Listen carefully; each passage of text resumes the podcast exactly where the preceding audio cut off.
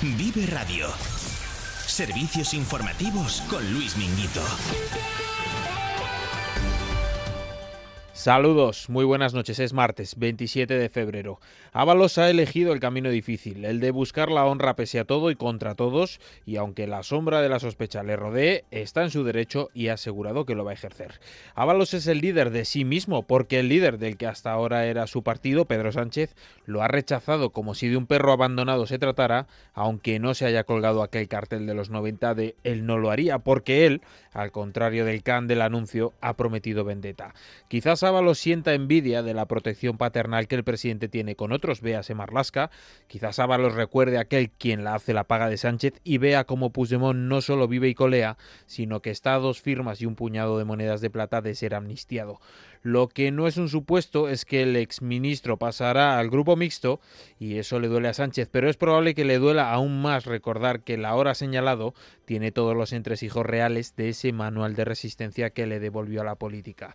Y es ahí donde la oposición se jacta y le apoya al nuevo desterrado a que tire de la manta, a que cuente todos los deseados y supuestos trapos sucios de un gobierno que ahora baila al son de la amnistía y al ritmo que marca el independentismo.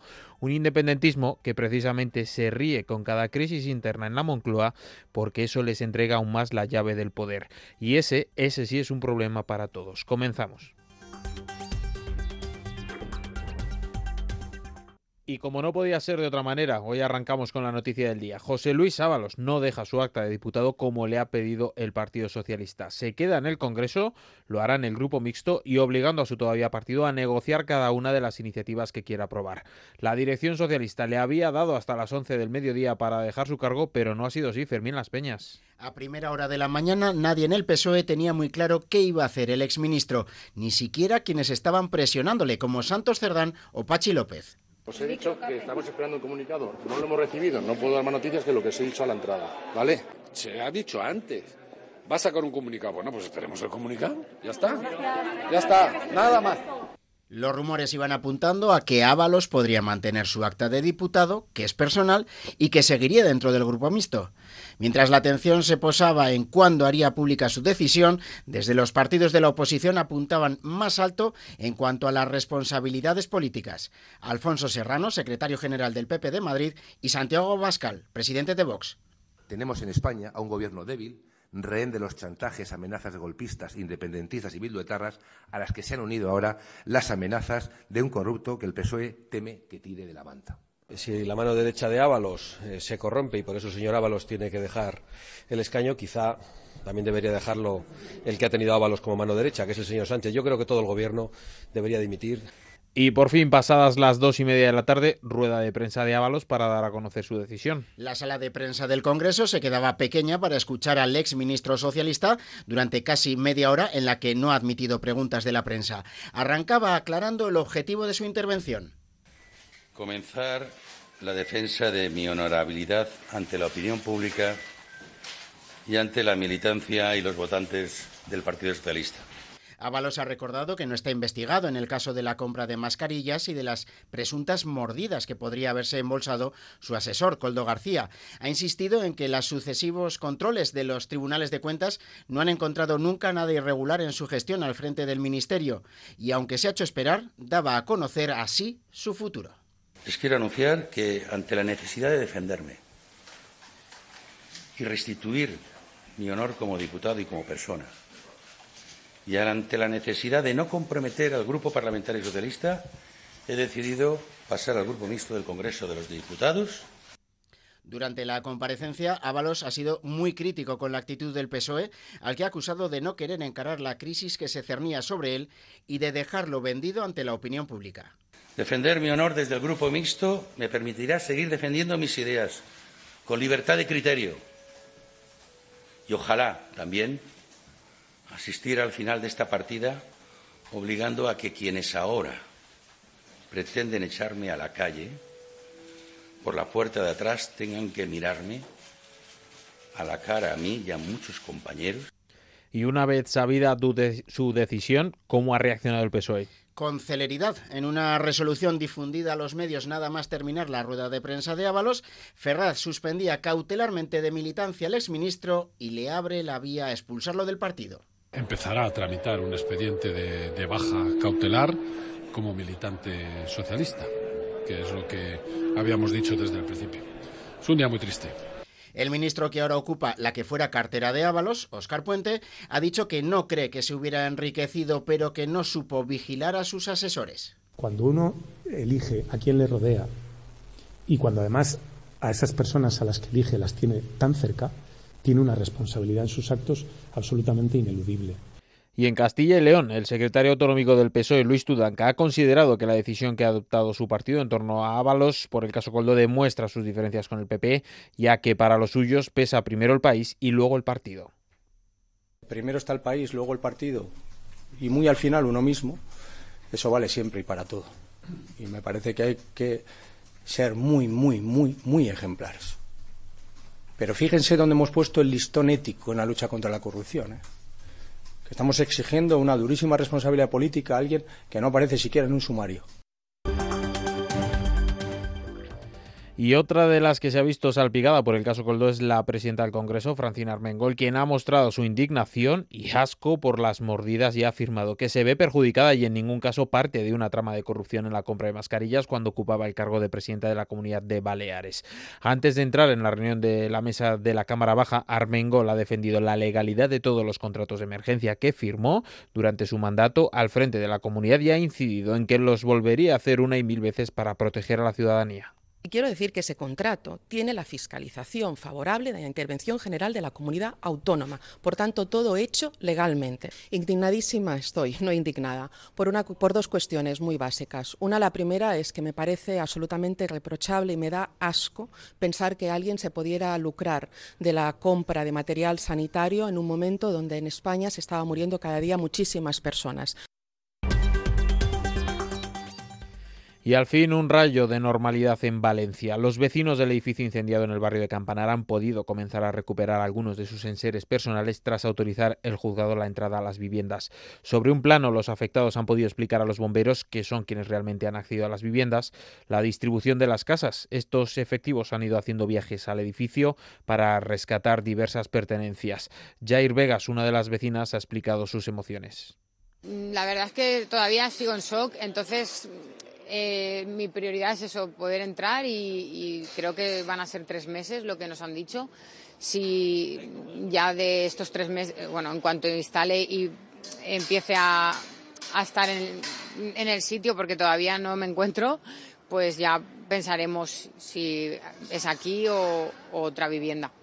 Cajas fuertes y bolsas con objetos personales han sido los enseres más habituales que han ido sacando los efectivos y como casualidad y curiosidad amable, una de las familias ha podido recuperar una caja intacta del juguete de un parque de bomberos.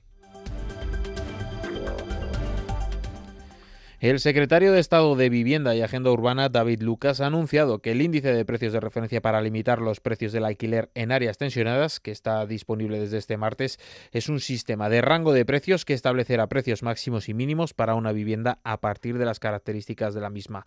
Además, este índice es homogéneo para todo el territorio nacional, de base tributaria y se actualizará cada año, una medida que la ministra de Vivienda y Agenda Urbana Isabel Rodríguez ya anunció que se publicaría antes de acabar febrero, sí o sí, para que empiece a operativo en marzo.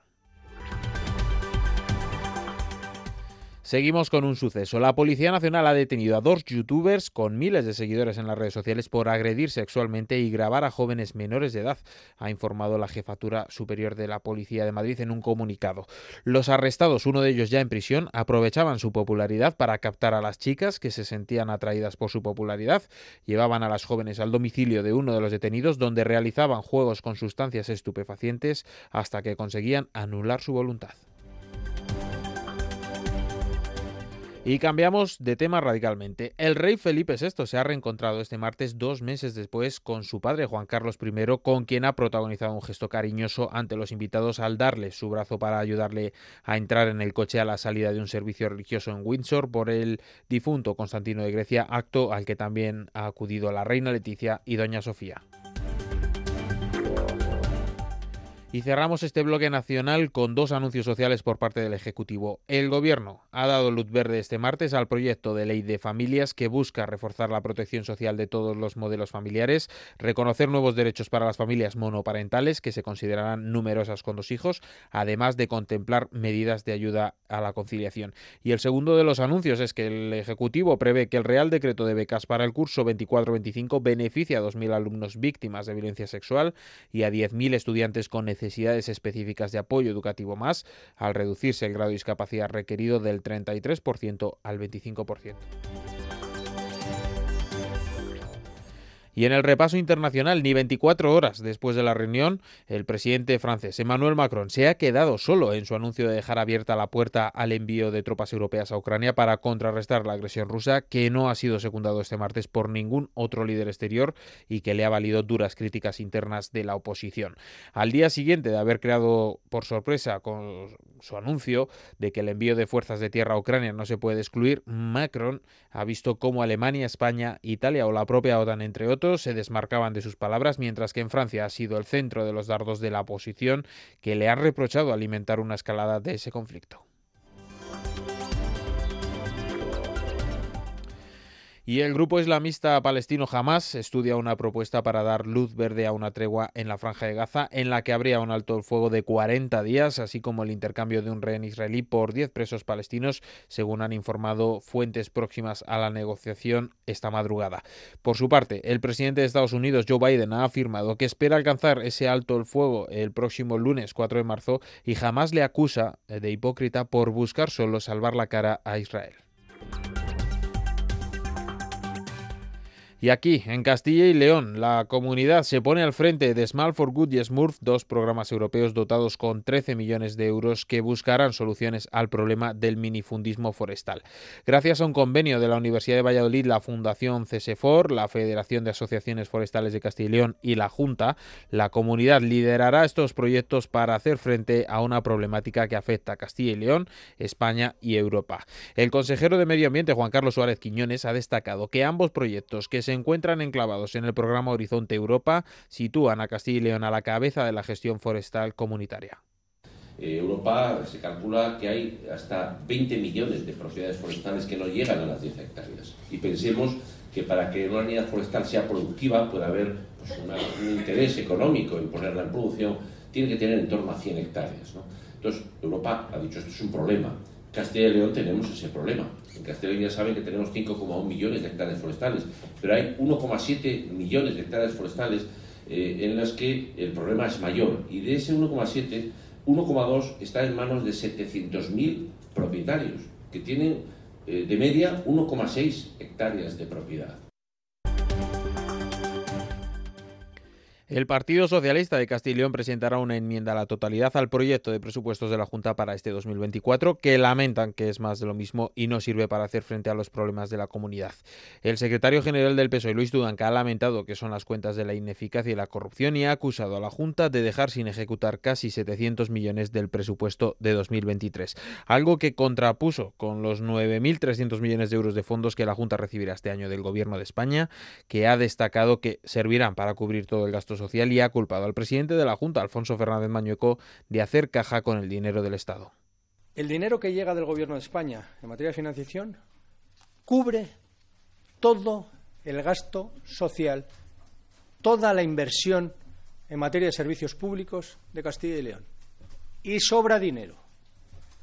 El sistema de financiación, el dinero que llega del Gobierno de España, permite financiar toda la sanidad, todos los servicios sociales, toda la educación de Castilla y León.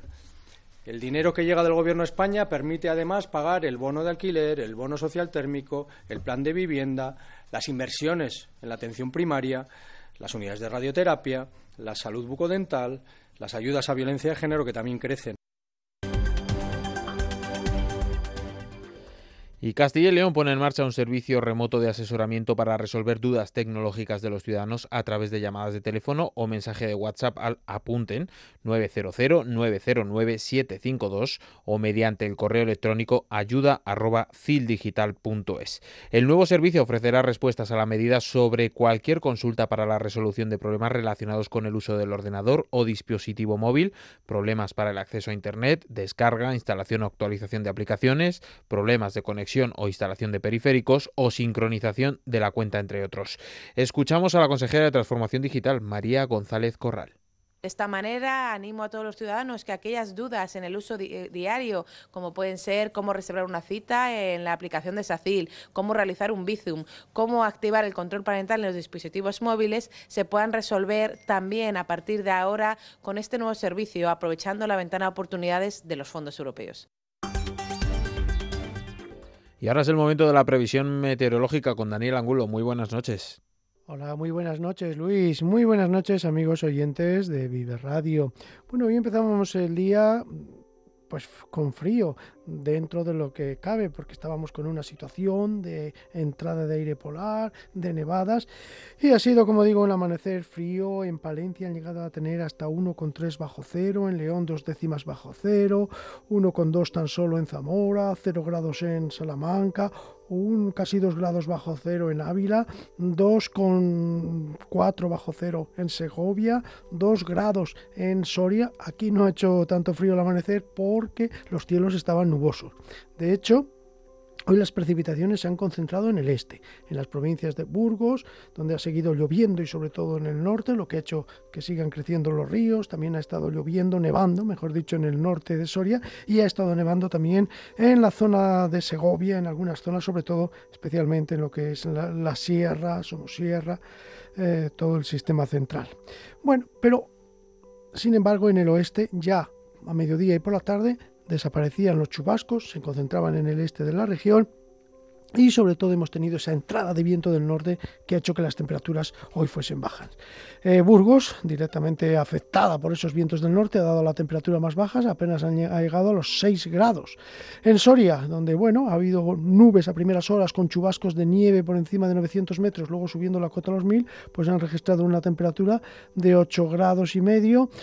En Valladolid han llegado hasta los 10 grados, en Zamora han llegado hasta 11 y medio, 11,2 también se han registrado en Salamanca de máxima, en Ávila 6,6 y en Segovia pues han tenido una máxima de 6,3 exactamente y 7,3 ha sido la temperatura máxima de León.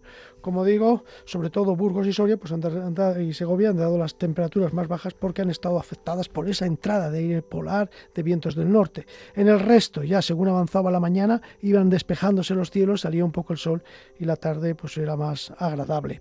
Ya luego por la, al final de la tarde y esta noche hemos visto que ha cesado el viento del norte. Bueno, mañana vamos a tener una mejoría. Ya Va a soplar viento del norte, especialmente en Burgos, Soria, Segovia, pero ya no va a ser tan intenso ni tan desapacible como hoy.